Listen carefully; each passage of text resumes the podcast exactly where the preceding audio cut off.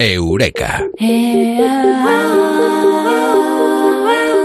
Tradicionalmente se ha conocido como la hormona de la masculinidad. O la hormona de la agresividad, la hormona varonil. Es un mito, es una leyenda. Esta noche en Eureka hablamos de la testosterona. Lo hacemos ahí con Mado Martínez. Eh, Mado, muy buenas, ¿qué tal?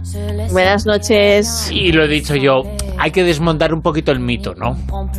Sí, sí. eh, bueno, la testosterona. ¿Qué es la testosterona? Yo creo que todo el mundo Claro. sabe lo que es la testosterona, que es esa hormona.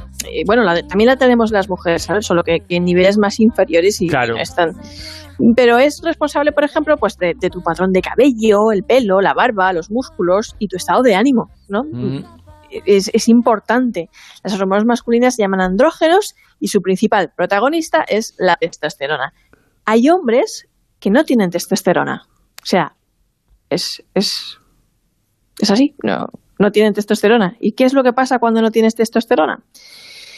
Pues que te sientes cansado, deprimido, no tienes ganas de nada. Por descontado, Lo que se llama la andropausia, ¿no? Más o menos.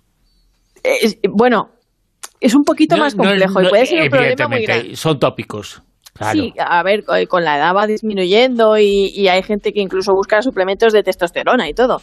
Mm. Pero eh, eh, eh, si no tienes testosterona o tienes niveles muy bajos o un déficit serio, eh, pues te pasa eso, que te sientes cansado, que tienes depresión, de, incluso a algunos eh, hombres les diagnostican de depresión.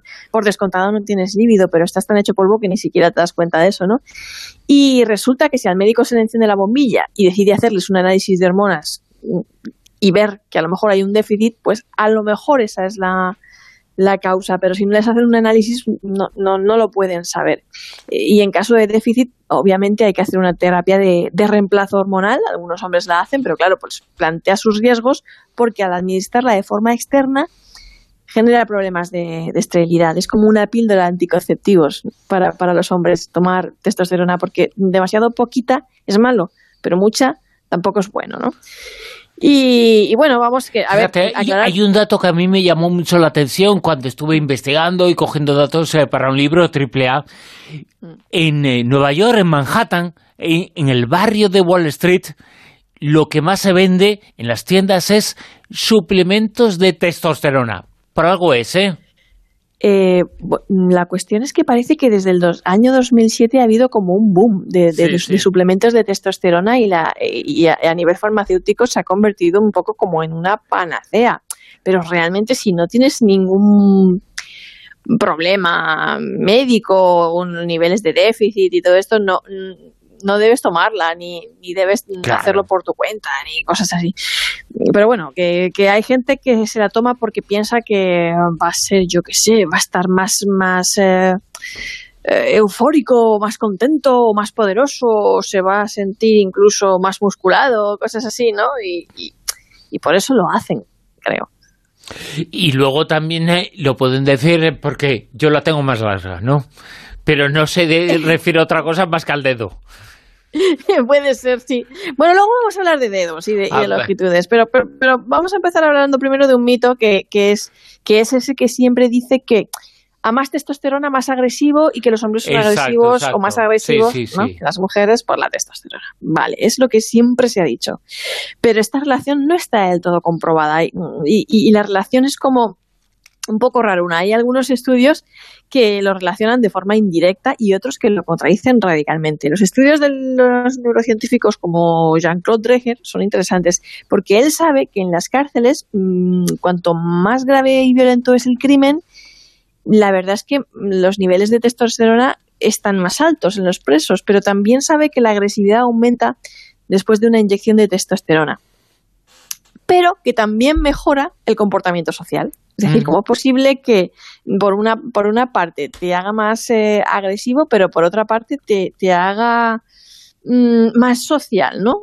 Eh, pues es que sí, resulta que la testosterona al parecer también mejora el comportamiento social. Así que hizo una prueba en la que cogió a dos grupos de, de hombres, obviamente les había medido los niveles de testosterona en sangre previamente, la tenían eh, igual, y a los primeros les inyectó una dosis extra de testosterona y a los segundos placebo.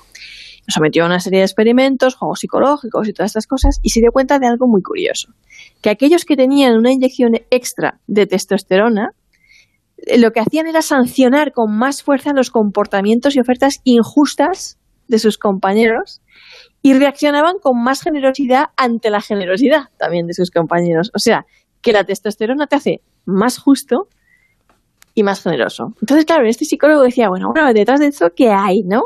¿Qué, ¿Qué, intención hay detrás de todo esto? ¿Por qué pasa esto? Pues parece que, que es algo más complejo que todo eso.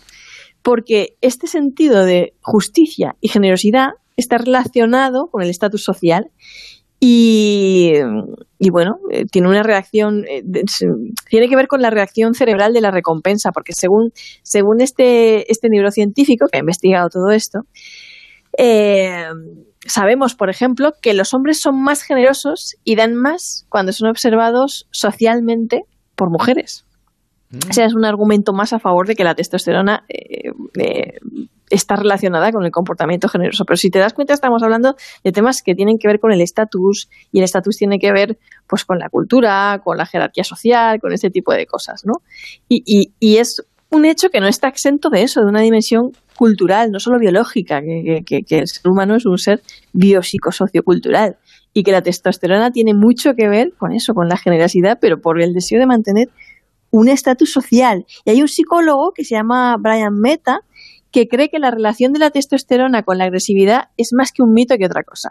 Y él dice que puede estar más relacionada con el deseo de ayudar y con la confianza. Y también hizo unos unos experimentos enfrentando a dos grupos que habían recibido unos una inyección de testosterona y otros que solo habían recibido placebo y era un juego en el que mediaba el dinero y la retribución de, ganancias. Y también observó cosas muy curiosas, dos en concreto, que el que tiene una dosis extra de testosterona comparte sus ganancias todas las veces demuestra ser digno de confianza, que también tiene que ver con el estatus a nivel social. Y el que no tiene una dosis extra de testosterona no es muy confiable. Prefiere quedarse con el dinero y exhibe un comportamiento más egoísta. O sea que socialmente tener más testosterona eh, tiene, eh, eh, sí que está comprobado que tiene más relación con el estatus social que con la agresividad. Eh, fíjate lo que son las cosas, lo que son los mitos. También tocaba yo uno, ¿no? Ese que a cuanto más se tiene de esta hormona se dice, más larga la tiene. Bueno, pues eh, también, también, pero hay, todo tiene su explicación. E igual no se refiere a eso que todo el mundo está pensando. Mira, pues la verdad es que esto también, eh, también tiene su miga. Vamos a hablar de medidas, pero de medidas óseas. Claro, claro. Dice Oliver Stagey, que es otro psicólogo que estudia la testosterona y el crecimiento óseo, mm, pero, pero el crecimiento óseo del dedo índice. Claro, claro, por eso digo, no es a lo que todo el mundo está pensando en este mm. momento, era otra cosa, otra medición. Claro, su hipótesis parte de que, claro, eh, su hipótesis parte de que él dice que, mm, bueno, su hipótesis es que el dedo índice de las mujeres es más largo que el dedo anular y en los hombres es al revés. Yo sé que ahora mm. mismo todos los oyentes se están mirando los dedos. o cogiendo el de su mujer o el de su marido. claro, están ahí a comparando. Ver si es verdad eso, ¿no? A ver si es verdad. ¿Qué tiene que ver esto con la motivación de poder? Bueno, pues los sujetos de prueba de sus eh, experimentos eh, los puso ahí a hacer una serie de juegos y estaban en estos juegos luchando por la victoria, ¿no? Una serie de pruebas. Imagínate que les puso unos juegos de ordenador. Y él estaba midiendo su reacción ante la victoria. Y solo les permitía ganar en ocho de las diez rondas. Eh, y, lo que observó es que los jugadores motivados por el poder tenían mayores niveles de testosterona. Lo más curioso es que este psicólogo dice que es eh, el desarrollo de la testosterona en el útero de la madre, ¿no? Eh, es, cuando se empieza a desarrollar es en el útero ya de la madre ya y la longitud del dedo lo que determina la mayor o menor motivación. Es decir, eh, ¿cómo sería decir? Los, los que tienen más motivación, eh, los que... Vamos a ver, vamos a, plantearnos la pregunta. ¿Quiere decir esto eh, que las mujeres, ¿no? Tenemos menor motivación de poder porque tenemos menores niveles de testosterona, entonces, ¿no? Según esta, estos estudios. Mm. Pues de acuerdo a, sus investigaciones, una mayor longitud del dedo en las mujeres también está relacionada con mayores niveles de motivación de poder. en las mujeres. Es, es, un asunto complejo, pero es curioso porque no hay muchos estudios además sobre mujeres y poder y mm, hay un experimento, eh, sí que hay un experimento realizado con mujeres y estrógenos bastante interesante que el psicólogo Simon Baron Cohen eh, ha realizado, ¿no? Y, estaban orientados a encontrar estas diferencias entre hombres y mujeres suscitadas por las hormonas y, midiendo ya desde el útero, que es lo, curioso y interesante, los niveles de testosterona en el líquido amniótico y la exposición prenatal, atención, la exposición prenatal a la testosterona. Y él, eh, con estos experimentos con niños y niñas, él se dio cuenta que mm, mm, si la exposición prenatal era mayor o menor, también influía a largo plazo. Y lo que hacía era que hacía que las niñas hablaran antes y su capacidad de hablar se desarrolla antes, es verdad, y es por la testosterona, por los niveles de menor, menor niveles de, de exposición prenatal a la testosterona. Y cuanto más alto es la exposición prenatal a la testosterona, pues menos empatía y habilidades sociales tienen los, los niños. Así que, eh, aunque, bueno, pues eh, las niñas tienen esta eh, más capacidad social, más capacidades para hablar y, y, hacerlo antes, pero los niños tienen mm, menos empatía, pero más capacidad de abstracción. Y este científico ha llegado a relacionar, además, el autismo con los niveles de testosterona prenatal como una de las causas además también. Y esto nos sirve para preguntarnos hasta qué punto las hormonas tienen una influencia directa sobre nuestro comportamiento y sobre cómo somos. Claro, esta es una pregunta muy importante. Y mm, básicamente lo que hemos estado comentando un poco con estos biólogos y estos psicólogos, bueno, ellos se han dado cuenta de que las hormonas afectan al sentimiento de dominación, de estatus, de poder, por ejemplo, pero también han observado que los matices culturales afectan a sí mismo a las hormonas. Por ejemplo, la testosterona no influye directamente en las decisiones, sino en cómo los sujetos se evaluaban a sí mismos como más o menos dominantes. Y si la personalidad influye en la testosterona, la testosterona también influye en la personalidad. Es, es, así, es como una pescadilla que se muerde la cola. Ya ves que es un ciclo de bio-retroalimentación. Claro. Sí, otra pregunta que nos podemos hacer es si, si la interacción entre diferentes hormonas es lo que determina nuestro comportamiento, ¿no? Y nuestro estado de ánimo. Y, madre mía, yo creo que aquí más de una oyente estará diciendo, uff, pues porque no sabes de los colores que me pongo yo cuando tengo el síndrome premenstrual, sí, sí, sí. me viene el periodo o algo así. Pero que también tiene mucho que ver con eso, con las hormonas, claro. Estarán aquí muchas diciendo, madre mía, pues si yo te contara. Y, bueno, en lo que a testosterona se refiere, si hay niveles altos de cortisol, por ejemplo, ya estamos hablando de relaciones entre hormonas, que es lo que, lo que hablábamos, tenemos un cóctel interesante. Porque el, el cortisol, más conocido como la hormona del estrés, influye de forma similar a la testosterona. Y si los niveles de cortisol son altos, limitan el efecto de la testosterona. Y de aquí surge una, una hipótesis de hormona dual muy chula.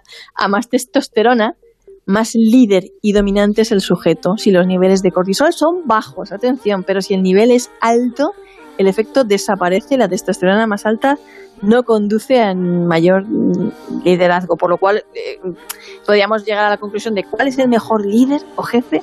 Pues no sé si tener la testosterona muy alta, seguramente a lo mejor sí, ¿no? Pero desde luego. Pero tiene que tener otras cosas. Sí, no estresarse. Y la mm. conclusión sería que, bueno, eh, desmontamos un, un mito pero desde luego decimos que las investigaciones demuestran que el efecto depende siempre del entorno cultural y social, no solamente es un efecto biológico. La testosterona, esta noche en Eureka con Mado Martínez de Amado, muchas gracias. Buenas noches.